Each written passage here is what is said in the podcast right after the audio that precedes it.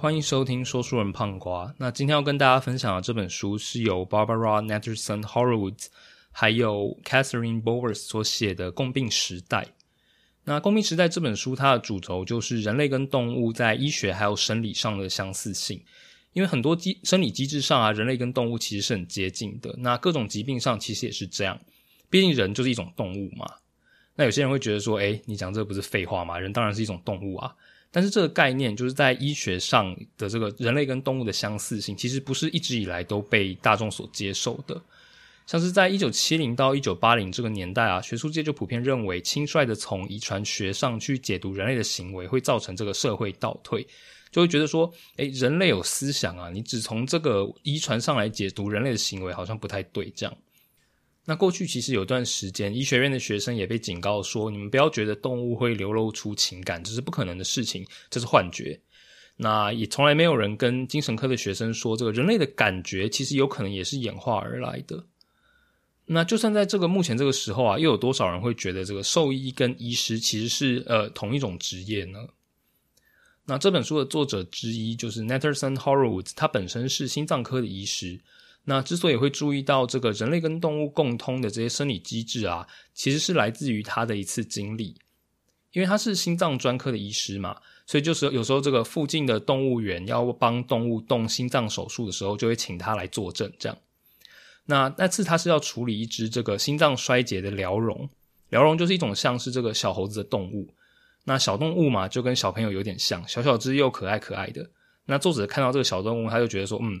我要像以前这个跟小朋友一样，我要获取他的信任，降低他们的焦虑。他用的方法呢，就是低下头靠近他，然后睁着眼睛看着他们，这样就说你不要紧张。这样，就这次他就踢到了铁板，因为旁边的兽医师很快就跟他说：“诶，请你不要这样子做，你一直盯着小动物看呢，有可能就会引起一种叫做捕捉性疾病的这个疾病。”那作者就有点困惑，因为在他的这个医学生涯之中，他从来没有听过这个词。疾病他是有听说过，就是这个肌肉功能失常的疾病，这样。但是这跟捕捉又有什么关系呢？那回去之后啊，作者就查了一些资料，他就发现说，捕捉性疾病在兽医界其实是一个还蛮常见的词。早在四十年前呢，《Nature》上就有相关的论文指出，动物在面对追捕的时候啊，因为他们会很紧张，就会分泌大量的肾上腺素。那过多的肾上腺素呢，就会对肌肉产生毒性。那当这件事情发生在心脏的时候，心脏功能就会受损。那这个状况最容易发生在容易受到惊吓的这种小动物身上。就你想想看嘛，如果有一个比你大上好几倍的动物瞪大眼睛盯着你笑，那你这时候想到的就绝对不会是他们觉得我看起来好可爱，而应该是他们觉得我看起来很好吃。那所以作者看到这个捕捉性疾病，他就想到一个在二十一世纪初还蛮红的病，叫做这个章鱼湖心肌症，发生在人类身上的。那这个病的病人呢，他们就是往往都有剧烈的胸痛，还有心脏功能异常，就大家就会怀疑说，哎，那你是不是快要中风了？这样是不是这个冠状动冠状动脉阻塞？但是呢，在心脏摄影的时候啊，却又发现病人的冠状动脉都非常的健康，一点问题都没有。有问题的呢，是病人的心室会有一个异常的凸起。那这个凸起的形状啊，看起来就像是日本人用来抓章鱼的章鱼湖。那这也是为什么这个病会叫做章鱼湖心肌症。然后没错，这个病症是日本人取的。那这个章鱼湖心肌症呢？这个这得到这个病的病人，往往都是经历了巨大的痛苦，还有冲呃心灵上的痛苦，还有冲击。比如说你的这个伴侣跟别人跑了，或者是你的这个至亲死亡，或者是甚至中了头奖太高兴了，都有可能会发病。所以说，其实人类的这个章鱼湖心肌症啊，跟它小动物的捕捉性疾病，很有可能根本就是同一件事情，就是在极大的情绪冲击之下。造成这个心脏受损，但是早在四十年前呢，兽医师就发现了这种病。那人类医师却一直直到二十之二十年之后，还把这件事情当做是一个这个很大的发现。这样，那因此作者就想到说，像是这个章鱼湖心肌症，就是人类跟动物的共通疾病。那如果兽医师发现这个病状的时候呢，可以早点跟人类医师的交流，那或许大家就会早一点知道有这样子的事情，那有更多人就可以因此受益。所以自从这个经历之后啊，作者就开始收集他听到的各种这个人类跟动物之间的病症，然后去找出两者相似的地方。结果两边的共同病状啊，惊人的多。比如说，容易得到乳癌的美洲豹，它身上可以发现跟这个容易得到乳癌的人类一样子的基因。那动物身上呢，也找得到人类的这个黑色素瘤，或者是也容易得到血癌。那除了生理上的病症之外啊，动物还会有一些跟人类很相似的精神疾病，比如说这个暴饮暴食的暴食症，或者是药物成瘾，甚至是自残的倾向。所以说，如果人类的医生可以跟兽医师多多交流的话，对于整体的医学绝对是非常有帮助的。所以作者就写了这本书，在介绍各种人类跟动物共通的生理症状。包含说像癌症啦，在压力下晕倒啊，特殊的性癖好啊，社交障碍等等。那他希望可以让人们知道说，医师啊，其实也不过就是只会治疗一种动物的兽医而已。啊，这是开玩笑的。不过其实，在更早之前呢，医师并没有区分为这个这个人类的医生或者是动物的医生，有病就一起看。不过到了现代啊，或许是因为这个看人跟看动物会互相比较，然后也会觉得说人类不同于一般的动物。所以兽医跟人类医学就越走越远了。那我自己觉得这本书背后的目的是要让大家知道，说兽医还有人类医学是可以相辅相成、相得益彰的。那对此呢，作者也就发明了一个新的词，叫做人兽同源学，英文就是 ubiquity。这个字其实是来自于两个字的组合，第一个是这个希腊文的动物，也就是 zoo，还有这个拉丁文的无所不在 ubiquity 这个词。他希望可以让大家知道说，这个动物跟人类的共同无所不在。那也希望说，他用这个由两种文化，希腊跟拉丁文化组合而而成的这个 “rubiquity” 这个字，来代表动物医学跟人类医学的结合。那 “rubiquity” 其实也是这本书的书名。那我自己是觉得，就是中文把它翻叫共病时代还不错啦。因为你如果直接翻一个人兽同源学，感觉它就是完全就是一个教科书嘛，看的人就会变少这样。那这本是我数一数二喜欢的书，我觉得它不会太难懂，但是也很扎实，有很多有趣的东西。虽然说里面的知识啊，在日常生活中应该是没什么实物用途啦，但是看来看去呢，也会觉得很有趣，读着读着心情就会很好。那看书除了想要学东西之外，不过不就是要让自己开心吗？所以说，我觉得如果有兴趣啊，还蛮推荐去找这本书来看的，看了就不会绝对不会后悔。那在今天这集里面呢，我会跟大家分享三个动物跟人类在健康之上的共同之处。第一个是晕倒，再来是癌症，还有这个多彩多姿的性生活。那就让先让我们从晕倒这点开始吧。那晕倒它其实是一个很常见的症状，就就是在急诊室呢，它也是常常有人因为晕倒被送进来。大家想到急诊啊，通常就会想到一些比较鲜明的，像是这个车祸啦、帮派火拼啊、天灾的受灾户啊。但实际上啊，晕倒这种没有那么有戏剧性的病患，就比枪伤啊、自杀未遂还有三度灼伤加起来的还要多。几乎每天呢，都会有因为晕倒而送来急诊的病患。那晕倒其实它也不能说是一种病，它就是一个症状，因为有很多种原因都有可能会让人晕倒。第一个就是就是像我们从坐着的时候或是蹲着的时候突然站起来，就会觉得头晕。那原因就是在站起来的时候啊，血液必须要对抗地心引力而流到你的脑子里面。那如果这点失败了，流到脑子里的血不够多，那你就会晕倒。那另外一种晕倒呢，就是这个比较有名的晕倒，就是人在这个情绪或者是极大压力之下的反应。那很多文学作品啊都有用过这招呢，或者是说在这个产房啊，偶尔也可以看到这个生产妇女的先生在生产过程之中太激动，然后他就晕倒了。这样，这产妇还没晕，先生先晕倒。那这种晕倒啊，就叫做血管迷走神经性晕厥。好，这是这个专专有名词啦，但我们就知道它就是晕倒就好了。因为它的成因是在这个极度紧张或是恐惧之下。我们除了交感神经活跃会引起的这个战或逃反应之外，接着交感神经起来的副交感神经，它就会让人的脉搏变慢、血压降低。那这种类似失血的反应就会触发大脑的自我保护机制而晕倒。所以说，其实像上台报告之前啊，就很紧张，就会觉得头有点晕，或者有点想吐，其实就是这种副交感神经活跃的症状，只是说它比较轻微，还没有强到会让人晕倒。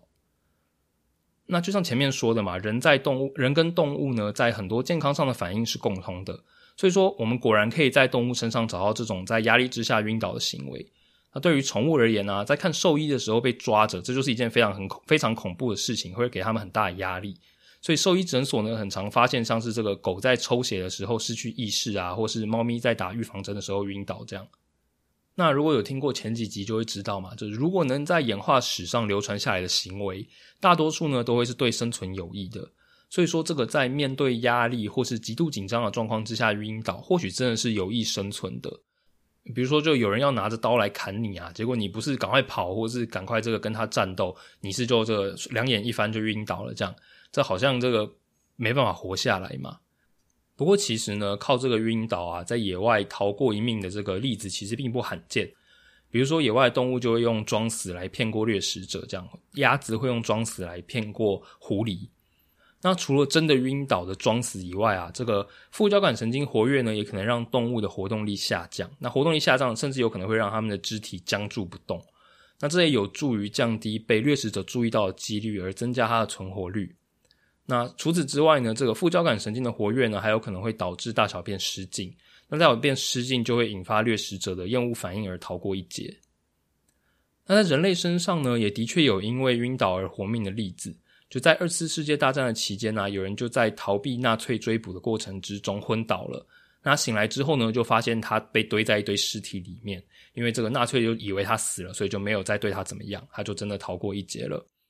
那以这个装死来活命的例子呢，也可以在很多这个人类史上的屠杀之中发现。这样，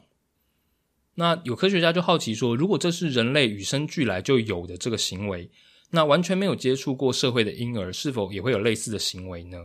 那当然，我们不可能把婴儿抓出来实验嘛。如果这个哪哪个研究者敢这个吓吓婴儿，这样看他们会发生什么事情，那他应该会直接被开除吧。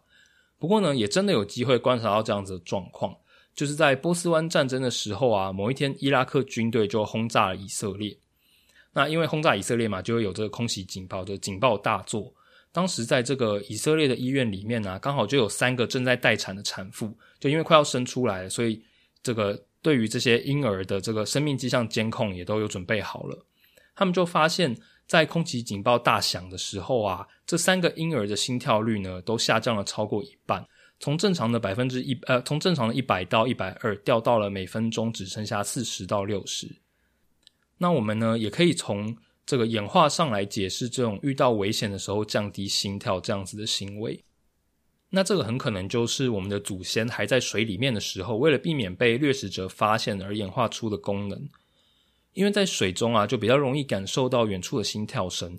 水下的掠食者啊，像是鲨鱼或是红鱼这种，他们天生就有一个叫做劳伦氏壶腹的特化感受细胞，可以去接收其他鱼类的心脏跳动发射出来的脉冲。那除此之外呢？这些掠食者他们的内耳也有一些可以接收到心跳的结构，所以说可以降低自己的心跳。对于水中生物来说，的确是一个在面临掠食者的时候提高生存几率的反应。那这样子的行为呢，其实跟在婚礼上太过激动而晕倒的背后原理是一样的。我们熟悉的面对压力的这个战或逃反应啊，其实应该要修改成战或逃或晕倒才对。好吧，那晕倒这个话题我们就讲到这边。接下来我们来讲讲这个令人闻之色变的癌症。那癌症可以说是这个现代人最大的敌人之一啦。癌细胞呢非常非常的顽强啊，就很难治好。那我们有时候呢就会听到一些说法，说癌症其实它是个文明病，是因为现代太多污染啊才会让人得癌症的。但其实并不是这样，因为造成癌症的基本原理其实非常的简单。就人的细胞要分裂的时候啊，我们就需要把 DNA 复制一份，但这个复制的过程呢不是完美的，那当然有时候就会出错。那大多数的时候呢，这种复制的错误啊，它可以被细胞里面的化学校对者抓出来修正，但还是会有少数的这个漏网之鱼，那这就会变成这个基因突变嘛。那因为基因里面其实有很大一部分是没有用的，那大多数的基因突变呢，如果发生在这个位置上啊，就不会有什么影响。但如果是发生在特殊的基因片段，就会出事。那癌症呢，就是在这种基因突变发生在细胞的自杀基因上面。这个自杀基因啊，就是让细胞在老化或者是受到损害的时候自我毁灭用的。就如果这个基因出错呢，那有问题的细胞它就它就不会去自杀，它就会不断的繁殖，这样那就就会变成癌症了。那这其实是是一个很简略的说法了，但是知道这样就够了。那我们简单的总结一下，癌症呢是因为 DNA 产生了突变。那只要有细胞分裂，DNA 就会产生突变。所以基本上呢，只要有细胞分裂，就有机会会产生癌症。所以说，直观的来想，只要活得够久，那经过的细胞分裂次数越多，那就越有可能会得癌症。那当然有些物质会提高这个细胞分裂出错的几率，那这些物质呢就是这个致癌物。不过追根究底啊，除非有额外的机制去确保细胞分裂永远不会出错，不然只要是会长大的东西，只要会细胞分裂，那你就有可能得癌症。所以癌症呢，它其实并不是一个现代人独有的病症，古希腊或是古罗马都有关于癌症的记录。那病理学家也去研究了这个青铜时代的人类遗骸，也在里面能看到类似癌症的这个状况。那人类如此呢？动物它们也会细胞分裂嘛？那它们当它们当然也有可能会得癌症，比如说像是这个狗狗身上啊，就会出现口腔癌啊、射护腺癌啊、骨肉瘤。那在美国呢，这个呃白血病还有淋巴瘤呢，是两个猫咪两大猫咪的这个头号杀手。那也不仅限于哺乳类啊。鹦鹉鹦鹉在这个肾脏啊、卵巢、睾丸也会长肿瘤。那在这个爬虫类身上呢，也可以看到白血病还有淋巴瘤。甚至在昆虫啊，像是果蝇啊，还有蟑螂、蟑螂都有罹患癌症的记录。然后科学家也在不同的恐龙化石上面呢，发现过癌症。这样，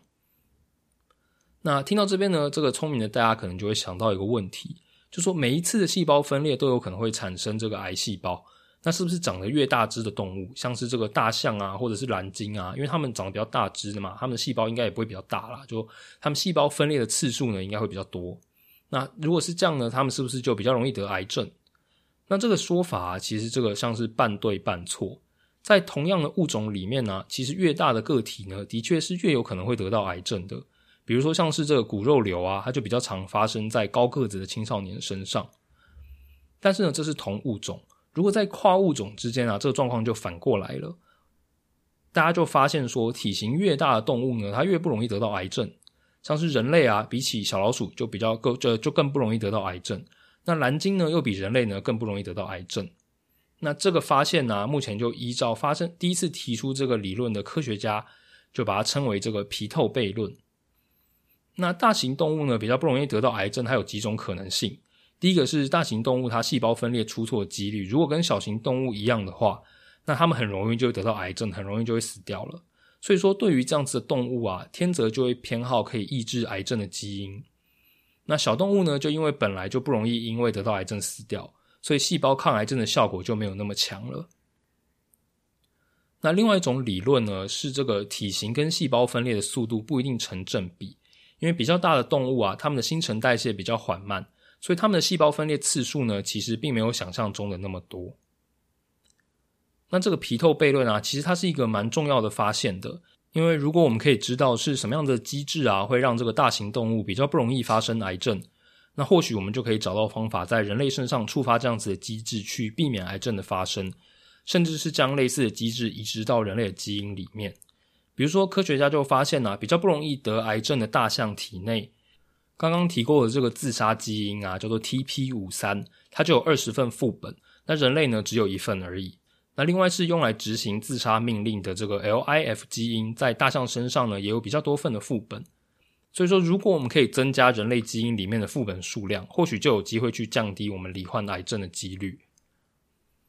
那说到这边，就想到这个霍金留给世人的十个问题的解答之中啊，他就提到说，人类的未来势必会有基因改造。当然，前提是这个我们这个种族啊，没有发起核战把自己毁灭啦。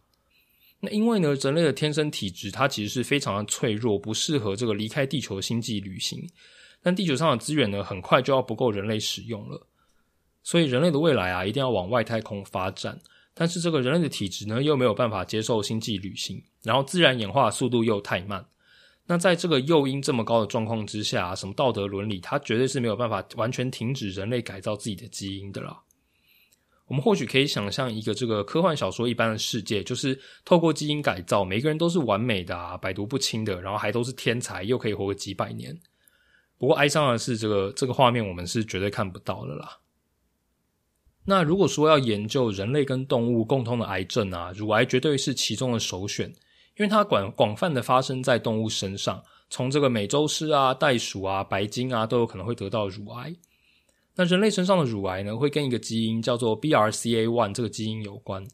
那所有的人类呢都有这个基因，那这个基因就是用来抓出然后更正细胞分裂的时候发生的 DNA 错误的基因。那一旦呢这个 BRCA1 基因啊它突变了，然后失去作用，那因为你这个校正的几率降低了，所以你罹患乳癌的几率就会提高。在人类之中啊，大概每八百个人就有一个这样子的突变。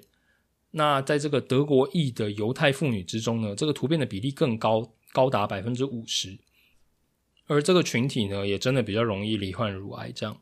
那同样的事情呢，其实也可以在动物身上发现。就在比较容易罹患乳癌的猫科动物身上啊，也会找到 BRCA1 的基因突变。这样，那有趣的事情是，科学家就发现了另外有一群动物，它们几乎不会罹患乳癌。那他们就是负责制造牛奶跟羊奶的乳奶呃乳牛跟乳羊。那人类的数据啊，其实也符合这个发现，就喂母乳其实是真的可以降低罹患乳腺癌的风险的。那综合这两个发现，或许未来人类的女性呢，可以透过每年固定一次或两次的刺激泌乳来降低乳癌的发病率。那透过研究不同动物之间乳癌的发生的几率啊，也可以让研究者确定说，这个哺乳的抗癌能力到底是来自于分泌乳汁本身呢，或是透过干扰这个荷尔蒙造成的。那除了单纯比较人类跟动物两边的病症之外啊，因为环境之中呢也会有很多因素有可能会造成癌症，所以环境中的动物呢也可以用来作为人类的这个哨兵。比如说在加拿大，他们曾经在某一个地方有大量的白鲸死于癌症，那他们后来呢发现这些白鲸的身体之中啊也有大量的重金属啊、DDT 或是其他的这些这个工业污染物，结果同时间呢附近的人类居民也就出现了癌症的症状。所以说，如果我们观察到啊，某一个地区有这个大量的动物出现了一些病症，我们也可以转过头来看看，这样是不是有可能造成人类也得病？不过呢，要观察野生动物发生这样的状况比较困难了，因为你不是哪个地方都可以找到足够的野生动物，还有足够的样本。不过，其实人类还是有一个这个很适合的观察对象，那就是作为宠物的狗狗。那像是跟吸烟的人住在一起的狗狗啊，就比较有比较高的几率去罹患肺癌。那狗呢，其实是很适合作为研究癌症的标的，不只是因为它们的居住环境跟人类重叠，也因为它们的癌细胞跟人类非常非常的相似。这实验室用的小白鼠，它们培养出来的癌细胞啊，在显微镜底显微镜底下跟人类的癌细胞有明显的区别，但是狗的癌细胞呢，就很难跟人类的区分出来。那除此之外啊，也因为狗的寿命比较长，所以我们也更有更多的机会可以观察到一个治疗方法的效果。而且相较于这个实验室培养的小白鼠，它们会有免疫系统上的缺陷。宠物狗的免疫系统相对是比较完整的，所以也可以观察到癌症如何去对应免疫系统的天然反应。那当然，这样并不是说我们要开始把狗当成实验的标的，而是我们可以去追踪宠物狗身上的癌症，来作为人类癌症的借鉴。那其实，在二零一二年呢，就有一项这个非常有野心的计划，这个计划就是会追踪三千只黄金猎犬长达十年的时间。然后分析这些狗狗的这个饮食状况啊，暴露于这个污染物的程度啊，像是二手烟或者清洁剂，那也会去记录他们居住的地点离高压电线或者是这个高速公路有多远。那希望透过这样子的分析呢，去了解说什么样子的情况可能会导致癌症。那在也期望可以在未来去帮助人类的患者。那也真的曾经有一个成功的案例，就是透过比较人类跟狗狗的癌症，去带来新的治疗方法。在一九九九年啊，有一场聚会之中，就有一个兽医师，他坐在一群这个人类癌症专家之中。虽然说这个兽医师他本身也有人类癌症的学位啦，但是这个兽医师跟医师的分野啊，仍旧让他觉得自己格格不入。那在这个时候啊，旁边就有一个医生突然转头，然后就问了他一个这个跨时代的问题。那位人类医师问说：“诶，狗也会得黑色素瘤吗？”因为黑色素瘤它其实是一个非常难缠的癌症。被诊断出转移性黑色素瘤的人，通常就活不过一年。那这个人类医师呢，他就最近正在尝试一种新的治疗方法。那这个新的治疗方法呢，在小白鼠身上已经实验成功了。不过呢，还必须要再确认在这个大型啊、免疫系统齐全，然后有较长寿命的这个动物身上，这个治疗方法的效果。那这两个医师还有兽医师讨论之后呢，他们就发现说，狗狗身上的黑色素瘤啊，跟人类身上的几乎就是一模一样。所以两个人呢就一拍即合，他们在三个月之后啊，就马上开始在狗狗身上试用这样子的疗法。那因为这个狗身上的黑色素瘤，它原本也就是个不治之症。狗狗如果被诊断出这黑色素瘤，它们很快就会死掉了。所以非常非常多的这个犬只的主人几乎是求着去参加这项实验的疗法。有人每两个礼拜呢就从加州飞到纽约去接受注射，甚至有人从香港搬到纽约只为了去接受治疗。那最终的实验结果呢？这项疗法也非常的成功，它可以大幅延长实验狗狗的寿命。那这个疗法呢，最终也演变化成为了这个人类的黑色素瘤治疗方式。所以说，事实证明啊，如果兽医师可以跟人类医师好好的合作，绝对可以开启医疗的新大门。那癌症的部分啊，我们就讲到这边。接下来就让我们进入一个这个比较这个特别的话题，也就是动物的这个性行为跟性快感。那虽然谈到性，我自己是觉得这个话题没有什么好限制级的啦，那也不应该是个禁忌的话题，因为性跟交配啊，本来就是动物生活中很重要的一个环节。好吧，那就让我们开始吧。那一般来说呢，我们很常用这个“种马”这个词啊，来形容性欲旺盛或者是这个性能力强。但实际上啊，也并不是这样。如果说这个种马真的很容易就可以交配，那这个好的马就不会动辄一批这个上百上千万了。那这本书的作者啊，他就曾经参观了这个采集育种用的种马精液的过程。那这个过程呢，第一，他们要先激起种马的欲望，所以他们就会拿着这个俗称为液态黄金的这个一个冰块，去抹在种马的鼻子之前。那这个冰块啊，就是用趁热采收的这个母马尿液所制成的。那第一个第一步是这个嘛，接下来他们会让种马去看处于发情期的母马，但是并不会真的让两边接触啊，因为他们并不希望这个种马直接去跟这个母马交配。他们在这个时候呢，就会推出一只用金属做的假的马，然后让种马呢尝试跟这个假的马交配。不过啊，在这个时候呢，作者就看到说，这个种马试了几次，它一直不能成功的找到正确的位置。然后在第三次的时候呢，甚至这个直接拒绝交配。那在当地的这个马房啊，他就有规定说，就是如果种马在三次交配都失败的话那，就下次再来吧。他今天的状况可能不适合。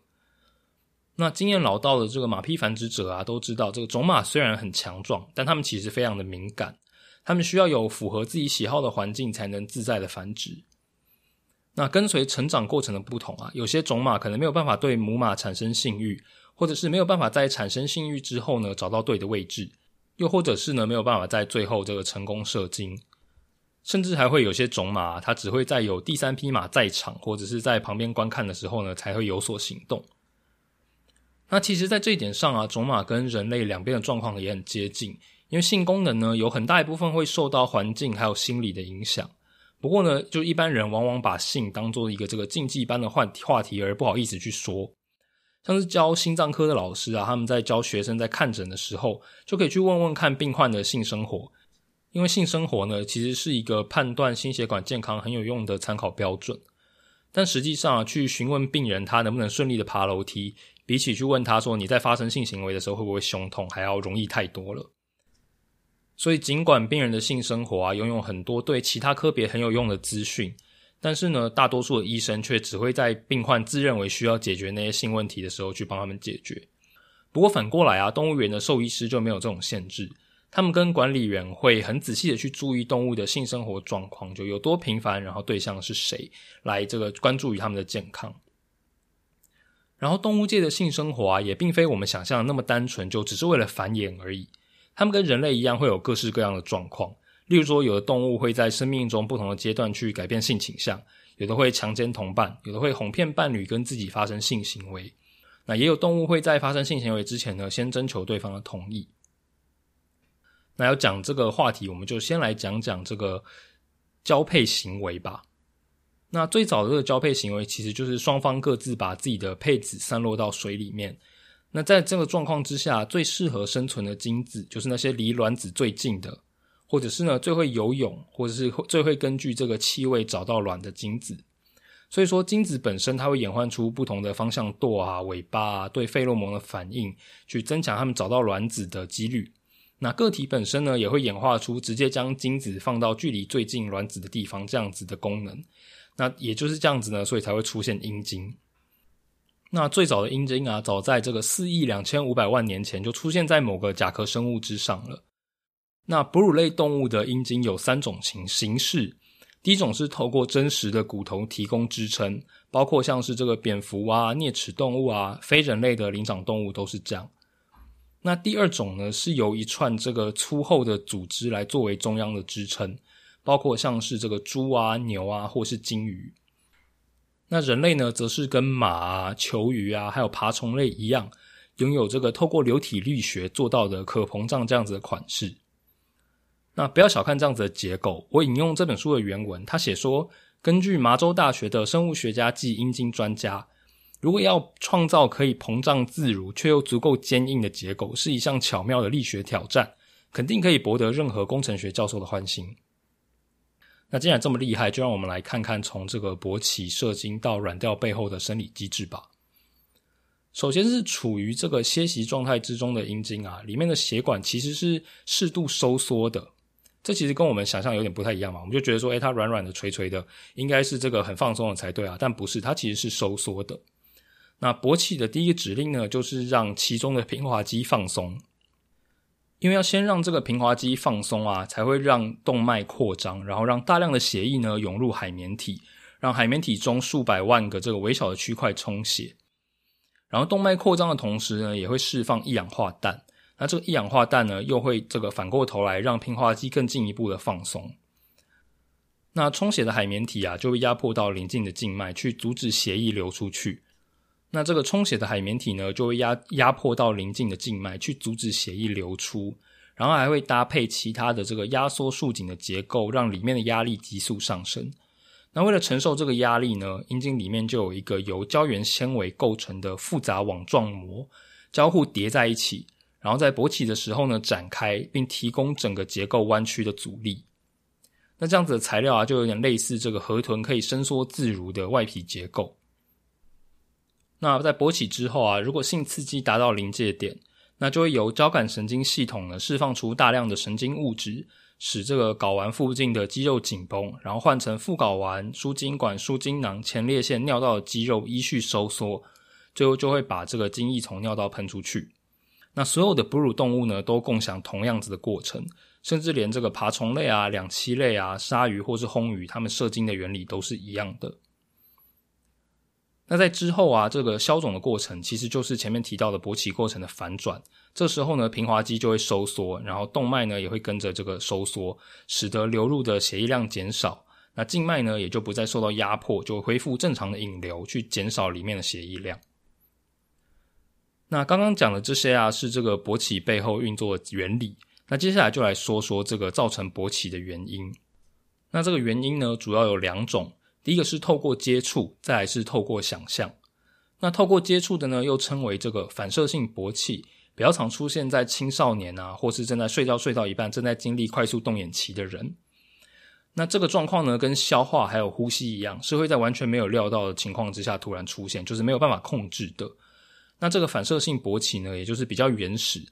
软体动物呢，或是藤壶，它们的这个状况都是这样。那第二种勃起呢，则是由大脑的参与。透过想象或是其他感官的刺激造成的，那这样子的勃起呢，其实它是有它独特的好处，也才会演化出来。不过，让我们先在这边卖个关子，我们先来看看说哪些刺激可能会让雄性勃起。那第一个是在前面的种马的例子里面啊，我们就看到说繁殖者会把母马的尿抹在种马的鼻子上面，所以说嗅觉绝对是影响的因素之一。那实际上，动物它们可以透过嗅觉去侦测这个雌性尿液中的化合物，来借此判断说它们是否处于这个适合交配的发情期。那除了雄性可以从这个雌性的尿液之中发现端倪以外啊，也可以反过来，就是像是公山羊啊，就会在自己的脸上还有山羊湖去喷洒它的尿液。那公麋鹿呢，也会在发情的时候啊，在它自己的尿里面打滚去染上味道。就连鱼类啊，也都会跑到上游去尿尿，去确保这些费洛蒙可以引起下游的雌性鱼类的注意。所以说，嗅觉是第一个。那在这个前面种马的例子里面呢，我也提到说，繁殖者会让种马看一眼母马，所以说视觉效果绝对也会影响勃起。我相信这点可以从这个《花花公子》这种男性杂志的热卖之中看出来啦。那研究者呢，也透过去研究发现说，哎，这点在动物之中也成立。他们就试着把一只公牛的这个眼睛蒙住，然后就发现说，哎，它的性反应真的就下降了。那另外是啊，母马也会在这个想要交配的时候呢，它会做出压低腰部、翘起臀部这样子称作凹背姿的姿势，然后将这个尾巴摆向一旁去露出阴部。那这样子的凹背姿啊，就会引起雄性的性欲。除了在马之外啊，我们也可以在猫或是天竺鼠身上发现类似的行为。那其实人类身上呢也有，像是这个玛丽莲梦露最有名的那张在水沟盖上压着裙子的那个性感照，也有一丝这个凹贝兹的意味。那除了影响交配的欲望之外，视觉还有可能会影响交配的结果。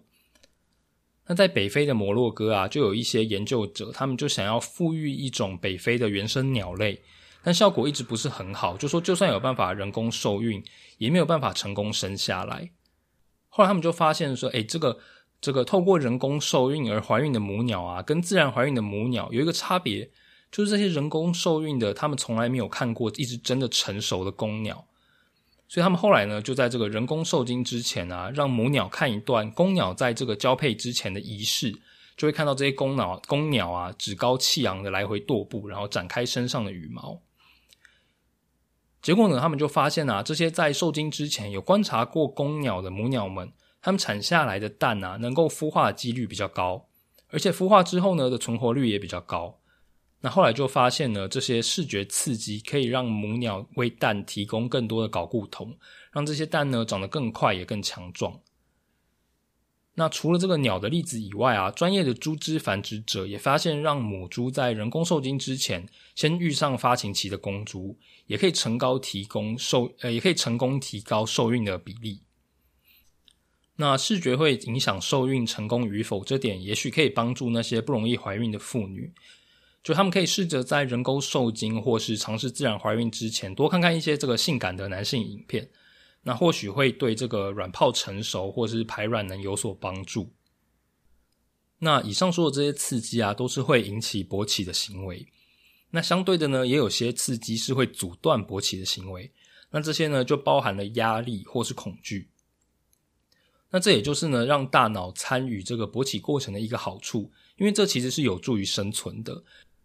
就想想看，你如果是这个非洲草原上的一头羊啊，那你绝对不会想要在草丛里面突然跳出一只狮子啊，朝你冲过来的时候，结果你还这个很沉浸在性行为之中。所以说，能在适当的时间停止性行为啊，其实是非常重要的。那我们来看一个真的例子，就是一个叫做环尾狐猴的一种这个狐猴，它在这个繁殖季节啊，雄性之间的竞争是非常激烈的。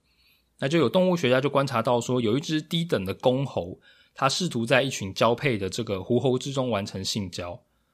但就算在整个过程之中啊，它也非常的紧张，然后也非常在意周遭的环境还有其他的挑战者。那这个学者认为说，其实它并没有真正的完成交配。那反过来说，如果说它真的可以完成交配，它一点都不在乎周遭的环境，非常的沉浸于在这做的事情的时候，那这时候呢，旁边就有可能会跳出一只超壮的狐猴，而一拳把它 KO 掉了。那当然，我们现代人不需要面对草丛里的狮子啊，或是不需要面对这些掠食者。不过呢，我们也会也是会有各式各样的压力，像是年纪啊、感情关系啊、工作压力啊、信用卡卡债等等，都有可能会造成性功能障碍。那说起性功能障碍啊，还有另外一个常常见到的这个性功能障碍，就是这个太早射精，俗称这个早泄。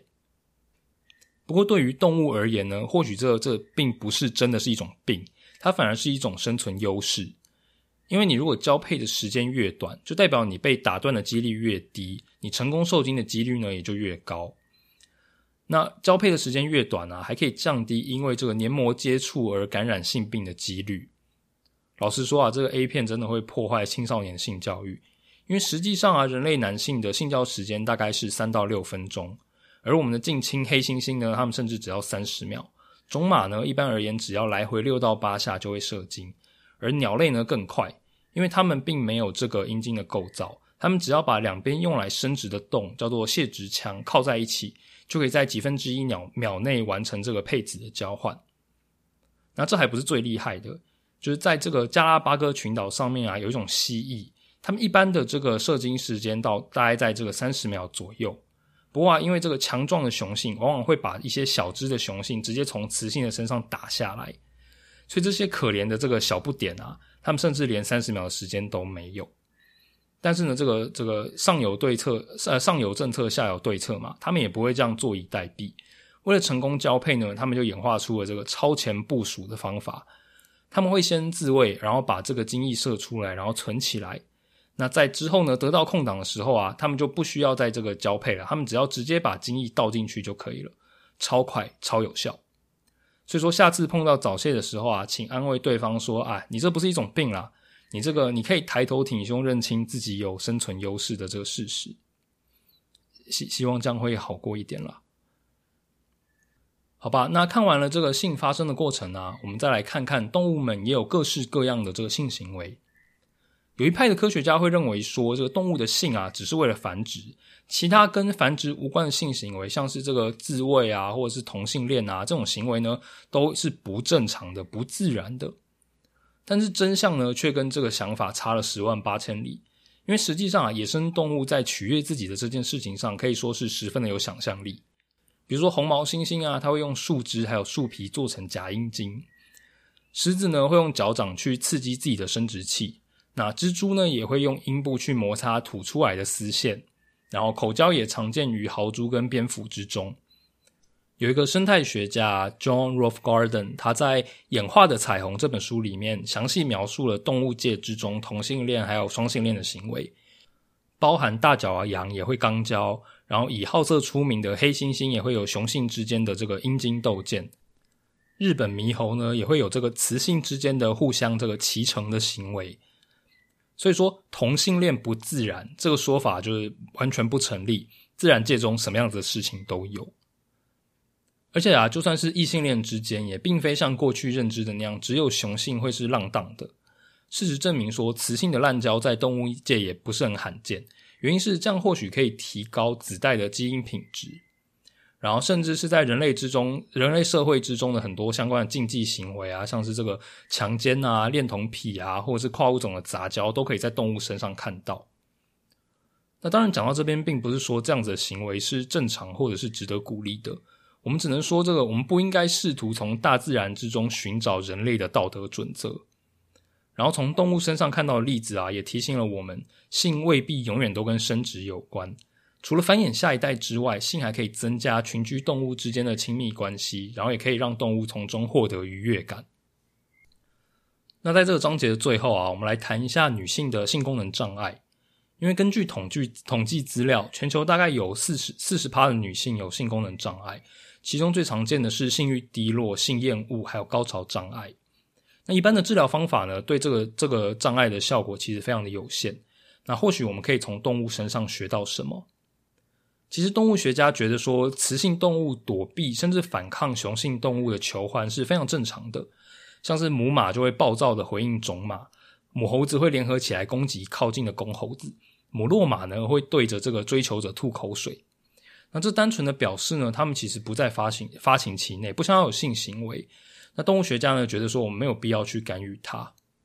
那有时候呢，这个雌性动物呢也会接受雄性的求欢，只为了让它就是在满足之后啊，赶快滚远一点，不要再来打扰我。不过大多数的状况之下，雄性动物都会尊重雌性不愿意这个发生关系的信号，然后去别的地方碰碰运气。那回到人类身上，虽然说我们并没有明显的发情期，但人类的女性其实还是会受到荷尔蒙的影响的。女性一个月之中呢，大约有三到五天是适合怀孕的。那研究也发现说，处在这个周期的女性，她们的穿着会比较大胆，活动的范围呢会比平常离家更远。男性呢也会认为这个在处在排卵期中的女性比较有吸引力，甚至连这个脱衣舞娘在这段期间之内也会得到比较多的小费。所以其实这个不想要性行为这件事情，对人类的女性来说其实是非常正常的，可能就是说时间不对，或者是对象不对，它并不是什么特别的病，也没什么不正常。那如果想要改善的话，作者建议可以参考动物间的行为，像是多加一点前戏，让身体进入准备好的状态。毕竟在性的这件事情上啊，人类跟动物其实真的没什么不一样。那时间也差不多，今天这集呢，我们就讲到这边。那我们来回顾一下，我们今天说了，动物呢也会因为压力而昏倒，那这可能是一个这个天生的保护机制。那再来啊，我们也谈到了癌症的成因，还有我们或许可以从动物身上动物的癌症来得到一些这个如何治疗人类癌症或是预防人类癌症的灵感。那最后呢，我们也看了这个动物身上啊各种稀奇古怪的性行为，让我们知道说，在性这件事情上啊，并没有什么东西是这个自然的。那《公病时代》这本书里面呢，还有很多这个有趣的章节，我们就下一集再说喽。那也希望大家喜欢今天这集。那如果有什么这个疑问啊，或是有想讨论的啊，或是有就不想要听这样子的主题的话，也可以到 IG 留言给我。那我是说书人胖瓜，我们下次再见喽，拜拜。